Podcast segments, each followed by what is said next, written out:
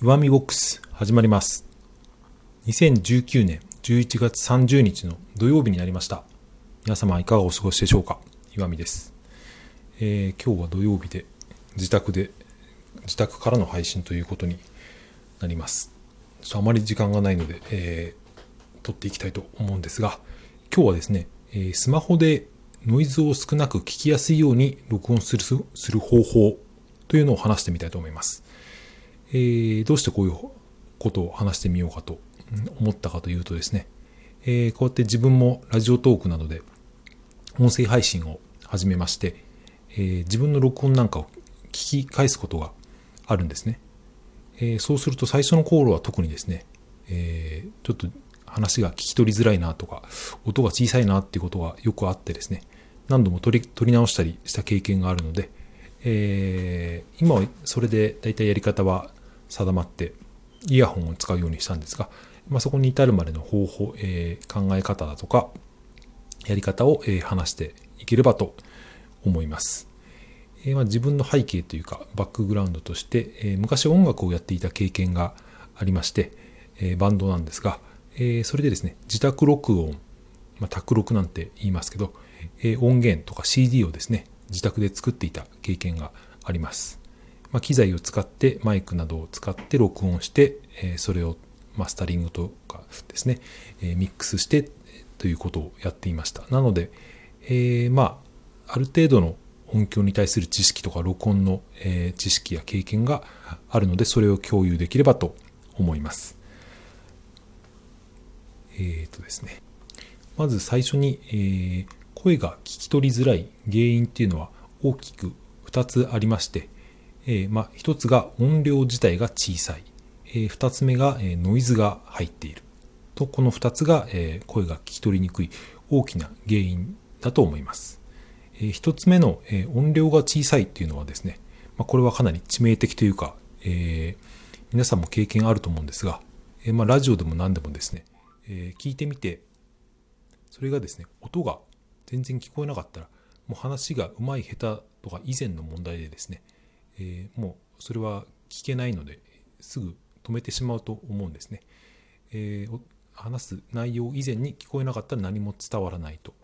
いうのでこれは、えー音量はなるべく大きく取れるようにというのは大事なことだと思います、え2つ目のノイズなんですがこれはノイズが入る原因というのもえまあ、いくつかあって、まあ、大きくはそのマイクの性能か、えまあ、手で持ったりとかですね風とか、えー触ったマイクを触った時のノイズっていうのが、えーあると思います、まあ、マイクの性能によるノイズっていうのはですね、まあ、このどういうノイズかっていうと、まあ、イヤホンなんかで聞いている方はですね、えーまあ、さーっていう高い音のノイズが入ってるの聞こえると思うんですが、まあ、これは、えー普通の人はそこまでは気にならないレベル。特にこういう個人の配信とかではそれほど気にしなくて、えーいいと思ってます、え気にした方がいいのではですいいのはですね、え手で持った時とかマイクを触った時のノイズです。今これ、えー僕はイヤホンで撮ってるんですけど大体そのスマホを直で、えー撮るときはですねスマホを手に持ってもしかしたら撮ってる人がいるかもしれないんですがそうすると結構持ち替えたりとか動いた時にですねその持ってる、えーこういうのハンドリングノイズってマイクだと言いますけど、えーこういうノイズが入ってしまってそれが結構、えー邪魔な音になってしまったりすることがあります、えちなみにタッチノイズっていう言葉もありますけどこれはですねイヤホンなんかをしてる時にイヤホンのコードが、え服とかに擦れてですねまその音が振動して、え耳まで伝わってくるっていうのを、えタッチノイズと、えー言うみたいというか言うんですね。えま、これも気になる人は気になる。その走りながら音楽聴いてたりする人は割と経験があるかもしれませんが、えーまあ、これもイヤホンによってはえーノイズが気になるタイプと、えそれを計算されてなるべくそのタッチノイズが出ないような、え設計になっているイヤホンがあります。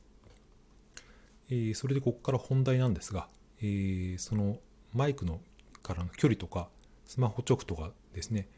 えーどどのぐらい音が変わるのかっていうのをですね実際にやってみて試してみたいと思います、えまず最初に、えスマホのマイクを直で、え話してみますはい1番これはスマホマイク直ですこれ今スマホを手に持って喋っていますスマホのマイクに近づいて喋ってみます。これ本当にスマホのマイクと口が近づくぐらいの距離で喋ってます。これは多分結構聞き取りやすい、音は大きいと思うんですけど、えー、吐息とか、えー、口の音が聞こえて、割と、えー、めんどくさ、めんどくさいじゃないですね。聞き取りづらいのかなと思います。かといってちょっと話してみます。これ今スマホから30センチぐらい離していますけど、まあ、これぐらいがおそらく、えー、ノイズとか的には、えー、聞き取りやすいんじゃないかと思います。もうちょっとですね、話してみると、電子レンジの上にスマホを置いて、1メートルぐらい離れてみます。1メートルぐらい離れて喋ってます。これぐらい離れるとスマホだとかなり音が小さくなって聞き取りにくいんじゃないかなと思います。なので、もう一回近づいて話します。これも今スマホを手に取ったんですが、やっぱりこうやってガサゴソ音が、すると思うんですよね。えー、なので、スマホはなるべく直で喋るときは置いて喋るのがいいと思います。はい、一回止めます。え、次にですね、えマイクを使って録音する方法。まあ、マイクですね、えー、いろいろ普通のハンドマイクとか、えー、ピンマイクとかテレビなんかで使ってるようなのあると思うんですが、えー、これまあ豆知識というかですね、えイヤホンで代用が可能なものもあるということです。これ、ん、調べてみたところ、すべてのイヤホンがマイク代わりに使えるものではないらしいんですが、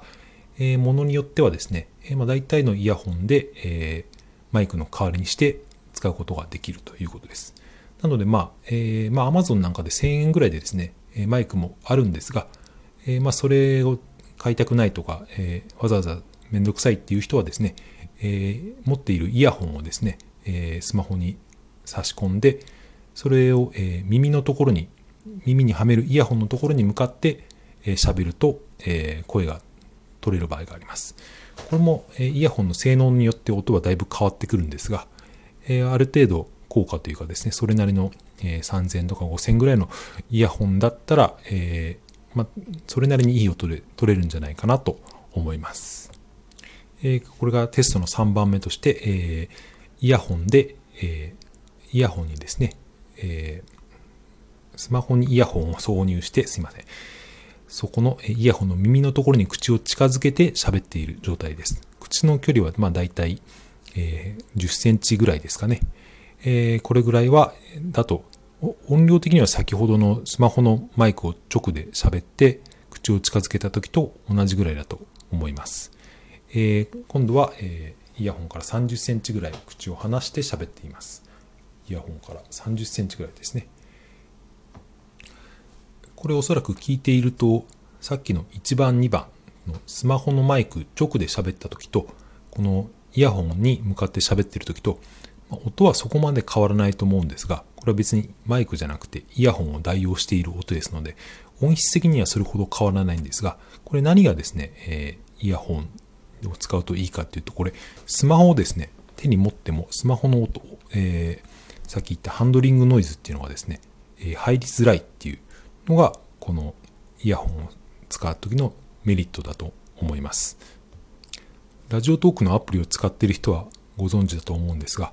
一時停止のボタンがスマホの画面に出てきますよね。で、一時停止をポンと押すと、えー、録音が止まって、また、えー、ちょっと休んだりしてから再生、録音を開始するっていうことができるんですが、これスマホを直で喋っていると、えー、スマホの画面をタップした時に、コソッと音はしちゃうんですよね。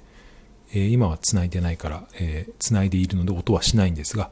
え、さっきですね、スマホ直で喋ってる時は、え、ハンドリングノイズが結構入っていたと思います。ちなみにこれはですね、えイヤホンを手に持って今、さっきまでは、えピンでですね、ピンというかクリップで、えある程度の高さのところに固定して喋ってたんですが、え今は手に持って、えイヤホンを手に持って喋っています。これだと、え多少ノイズが入るんじゃないかと思います。え、まあ、どっかにぶら下げたりですね、クリップで、え、止めて喋るとノイズが入りづらくなると思います。これちなみに耳にですね、イヤホンを装着してから喋るとどうなるのかっていうのを試しにやってみたいと思います。今耳、耳に装着してみますね。多分かなり、えー、ノイズが発生された、発生してしまったと思うんですが、えー、今耳にですね、普通に音楽を聴くみたいにイヤホンを取り付けて、え装着して喋っている状態です。これだとどんな音がするのか、ちょっと後で自分でも聞いてみたいと思います。はい。というわけで、今回の放送はこれぐらいにしたいと思います。えーえー音声配信アプリというかサービス、僕はこの Radiotalk と、えー Voicy をよく聞くんですけど、